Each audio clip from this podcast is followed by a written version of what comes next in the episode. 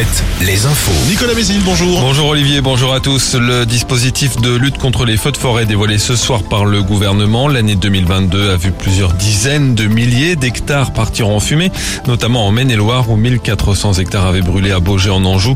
Les ministres de l'Intérieur, de la Transition écologique et de l'Agriculture sont attendus en fin de journée en Gironde, le département le plus ravagé l'an dernier.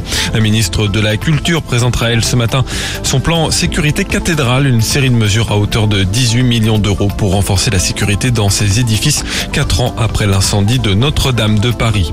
Deux personnes sont toujours recherchées à Marseille dans les décombres de plusieurs immeubles soufflés totalement ou partiellement par une explosion dans la nuit de samedi à dimanche. L'incendie qui sévissait dans les gravats est désormais moins virulent.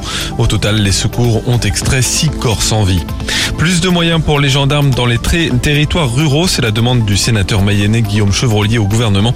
Le ministère de l'Intérieur a annoncé d'ores et déjà la création de 200 brigades de gendarmerie supplémentaires en milieu rural. Deux doivent être créées, notamment dans le département de la Mayenne.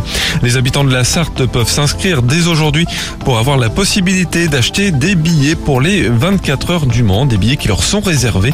Un tirage au sort aura lieu ensuite les 2 et 4 mai. Le succès pour le retour du Cholet Mondial Basket après trois ans d'absence. La compétition a accueilli 6000 personnes sur 4 jours, annonce son président au courrier de l'Ouest. 2700 spectateurs ont assisté hier à la finale qui a vu Bourg-en-Bresse triompher des, Allemands d'Urspring Academy.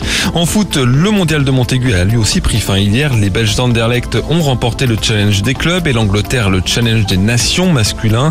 Dimanche soir, les Françaises ont été battues en finale par les États-Unis chez les féminines. Un nouveau rendez-vous pour l'équipe de France féminine justement ce soir. Après la victoire vendredi contre la Colombie, les Bleus affrontent le Canada en match amical, c'est au Mans. Enfin la météo, un ciel bien voilé en attendant le retour de la pluie la nuit prochaine. Les maxi entre 13 et 15 degrés.